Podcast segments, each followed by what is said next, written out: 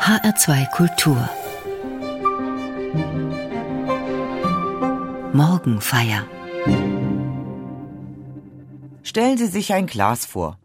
Es ist bis an den Rand mit Wasser gefüllt. Mit einem solchen Glas habe ich ein Problem. Das Problem besteht nicht darin, das Glas leer zu trinken, sondern es von A nach B zu bringen. Entweder dauert das bei mir unendlich lange, weil ich mich auf dem Weg von A nach B nur zentimeterweise vorwärts bewege. Oder die Hälfte des Wassers geht daneben. Erfahrene Servicekräfte können hingegen mit mehreren randvoll gefüllten Gläsern mühelos von einem Ort zum anderen gelangen. Ich habe sie gefragt, warum funktioniert das bei mir nicht? Sie antworten, sie starren auf das Glas mit Wasser. Sie müssen aber ihr Ziel in den Blick nehmen und dann mutig losgehen.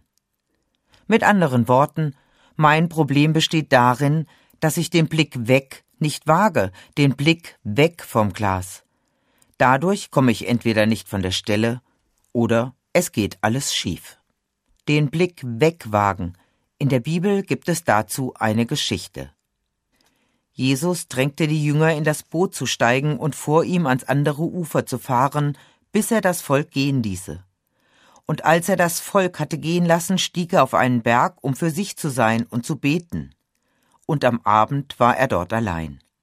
Das Boot aber war schon weit weg vom Land entfernt und kam in Not durch die Wellen, denn der Wind stand ihm entgegen. Aber in der vierten Nachtwache kam Jesus zu ihnen und ging auf dem Meer.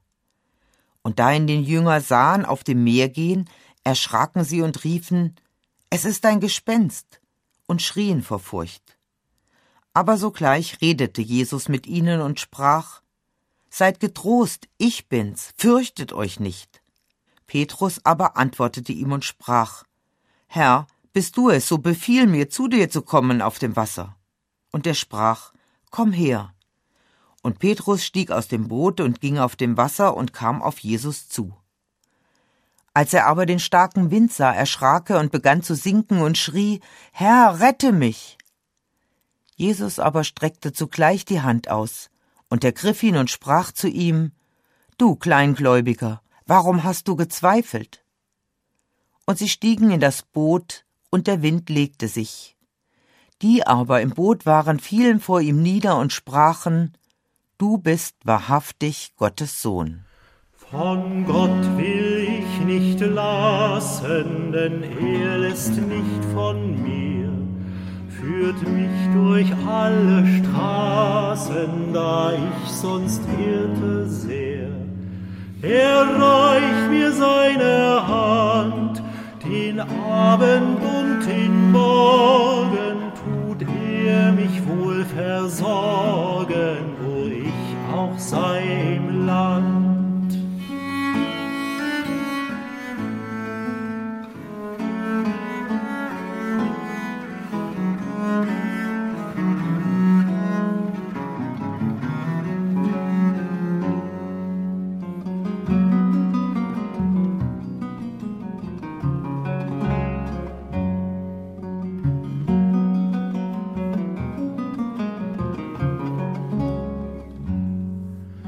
Auf ihn will ich vertrauen in meiner schweren Zeit.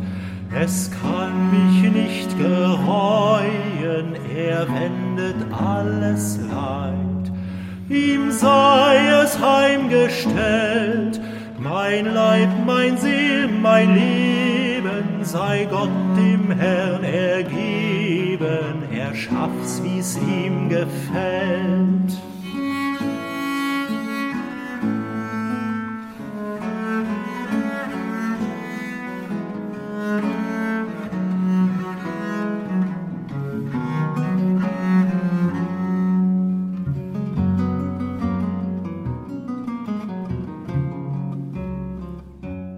Der junge Petrus ist der mutigste von denen, die im Boot sitzen.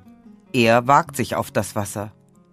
Petrus beeindruckt mich auch sonst immer wieder.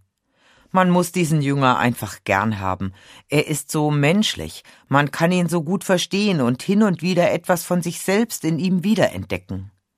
Vielleicht liegt es daran, dass Petrus ein Mann des Widerspruchs war. Nicht in dem Sinn, dass er ständig widersprochen hätte, sondern in dem Sinn, dass das, was er gesagt und getan hat, nicht selten widersprüchlich war. Da legt Petrus in einem Moment ein fulminantes Bekenntnis zu Jesus ab und sagt, Du bist der Christus des lebendigen Gottes Sohn. Und im nächsten Moment versucht er, Jesus davon abzuhalten, nach Jerusalem zu gehen und dort seinen göttlichen Auftrag zu erfüllen. Da schwört Petrus am grünen Donnerstagabend Jesus Treue bis in den Tod. Und kurze Zeit später flieht er zusammen mit den anderen Jüngern Hals über Kopf aus dem Garten Gethsemane.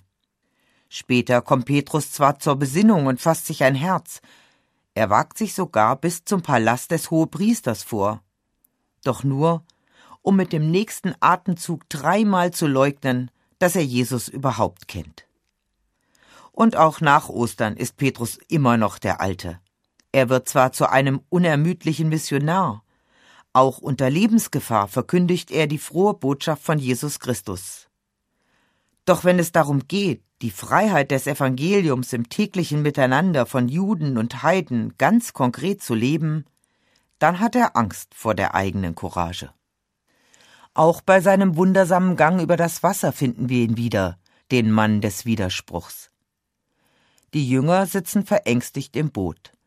Sie sind erschrocken über den Wind und die Wellen und besonders über jene gespenstische Gestalt, die ihnen auf dem Wasser wandelnd entgegenkommt. Petrus gewinnt als erster nicht nur die Fassung, sondern auch die Sprache wieder. Beinahe tollkühn ruft er Jesus zu, Sprich nur ein Wort, und ich komme dir entgegen auf dem Wasser. Die anderen Jünger wollen lieber im Boot bleiben, um wenigstens einigermaßen festen Boden unter den Füßen zu haben. Doch Petrus ist bereit, auf das Wort Jesu hin auch diesen letzten Rest an Boden unter den Füßen aufzugeben. Und als Jesus zu ihm sagt, Komm, schwingt er tatsächlich beide Beine über die Bootskante und steht im nächsten Moment auf dem Wasser. Aber dann wird Petrus gewahr, was er da eigentlich getan hat. Er sieht sich um. Er sieht das Wasser unter und die meterhohen Wellen neben sich. Er starrt darauf und dann erstarrt er. Er ist mit einem Mal nicht mehr fähig, sich nur einen Zentimeter weit zu bewegen. Doch dann gelingt ihm etwas Wunderbares. Er wagt den Blick weg, er wagt es, seinen Blick vom Wasser zu lösen. Und genau das ist seine Rettung. In dem Moment, in dem er den Blick wegwagt, weg von dem Wasser unter und den Wellen neben ihm, weg von dem, was ihm Angst macht und ihn bedroht, weg von sich selbst und seinem Unvermögen auf dem Wasser zu wandeln, in dem Moment ist sein Blick wieder frei. Und zwar frei für den, der ihm auf dem Wasser entgegenkommt. Sein Blick ist frei für den, der ihm die rettende Hand schon längst entgegenstreckt. Sein Blick ist frei für Jesus. Petrus ergreift die Hand, die Jesus ihm hinhält, und er wird gerettet. Auch wenn Jesus ihn einen Kleingläubigen nennt und ihn fragt, Warum hast du gezweifelt? Warum bist du nicht einfach weitergegangen, dein Ziel fest im Blick, mich fest im Blick? Festzuhalten bleibt, Petrus wagt den Blick weg. Und genau das ist seine Rettung.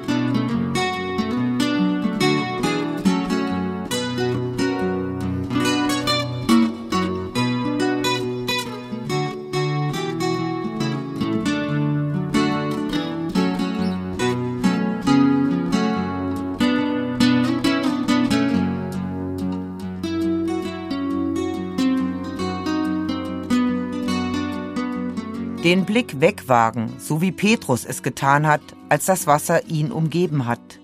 Weg von dem, worauf er wie gebannt gestarrt hat, weg von dem, was ihn gefangen gehalten hat. Das war nicht nur für Petrus die Rettung, sondern auch für Petra. Petras Blick war gefangen von sich selbst, von ihrer ganz persönlichen Situation. Sie starrte nur noch auf das, was sie nicht hatte.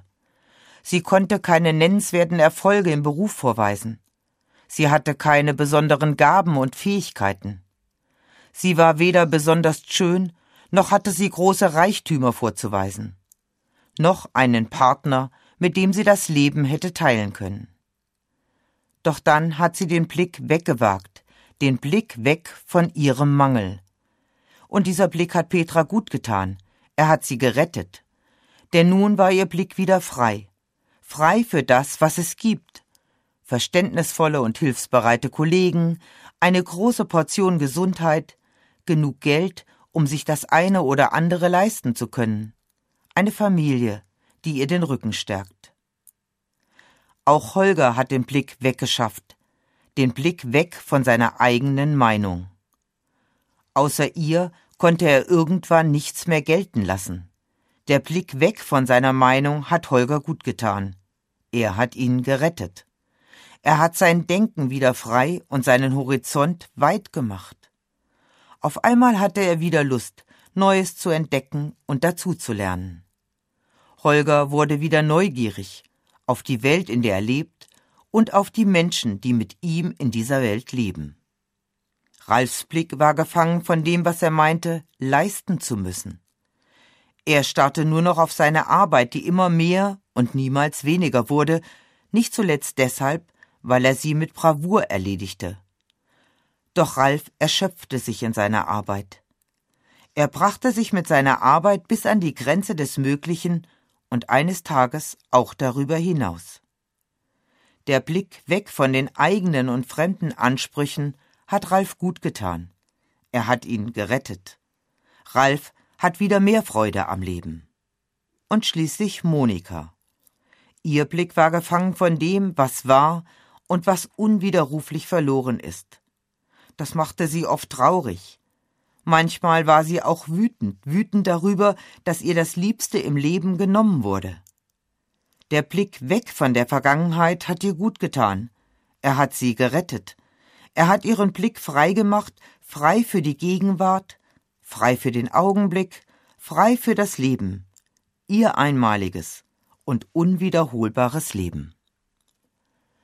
Wie Petra, Holger, Ralf und Monika den Blick weggeschafft haben? Ich weiß es nicht genau, aber ich bin mir sicher, sie haben es nicht von jetzt auf gleich geschafft. Sie haben dafür Zeit gebraucht. Und der Blick weg braucht auch Übung. Das Gute ist aber, man kann ihn üben, man kann sich selbst darin üben, man kann den Blick weg lernen. Zu Beginn gelingt er vielleicht nur für einen kurzen Moment. Es ist dann nur ein kurzes Wegschauen. Aber Hauptsache, der Blick weg gelingt. Und wenn er einmal für einen noch so kurzen Moment gelungen ist, dann kann er wieder gelingen, und dann noch einmal und dann noch einmal. Und eines Tages gelingt er dann vielleicht ein wenig länger. Und irgendwann vielleicht sogar auf Dauer.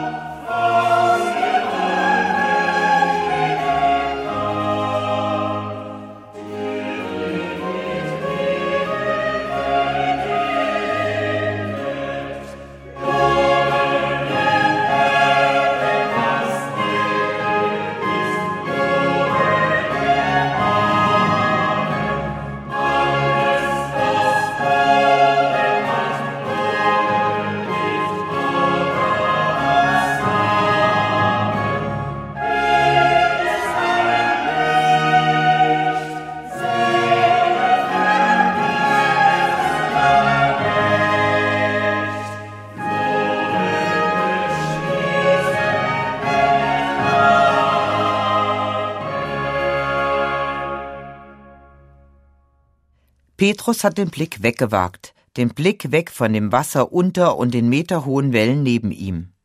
Das war seine Rettung. Er hat neuen Halt gefunden. Petra hat neuen Reichtum entdeckt, Holger die Neugier, Ralf die Freude und Monika die Gegenwart, den Augenblick. Ich habe mich gefragt, was verbindet wohl all diese Rettungen miteinander? Dazu bin ich dem Wort retten einmal auf den Grund gegangen, genauer gesagt auf den Sprachgrund. Laut Duden ist die Herkunft des Wortes zwar unklar, es könnte aber sein, dass das Wort retten ursprünglich mit einem Wort verwandt war, das lockern bedeutet. Diese Erklärung hat mir eingeleuchtet. Wer gerettet wird, der wird locker. Sie kennen vermutlich alle das unangenehme Gefühl, verspannt zu sein. Kiefer, Nacken, Schultern, Rücken oder alles auf einmal ist es fest. Nichts geht mehr. Jedenfalls keine normale Bewegung und wenn, dann nur unter Schmerzen. Also lässt man die Bewegung lieber sein und erstarrt. Doch dann fühlt man sich wie gefangen im eigenen Körper. Eine Massage ist dann wirklich die Rettung. Sie ist zunächst vielleicht schmerzhaft, letztlich aber wohltuend. Wenn nicht nur der Kiefer, der Nacken, die Schultern oder der Rücken verspannt ist, sondern auch noch unsere Gedanken und Gefühle, unser ganzes Verhalten, dann ist das besonders unangenehm. Dann geht erst recht nichts mehr. Was die Massage dann für den Körper ist, das ist der Blick weg für unseren Geist und für unsere Seele. Vielleicht ist er auch zunächst einmal schmerzhaft, aber letztlich ist er wohltuend. Denn er macht uns wieder locker, er entspannt uns, und das tut gut. Dafür lohnt es sich, den Blick wegzuwagen. Und wenn er nicht gleich gelingen will, ihn immer wieder zu üben.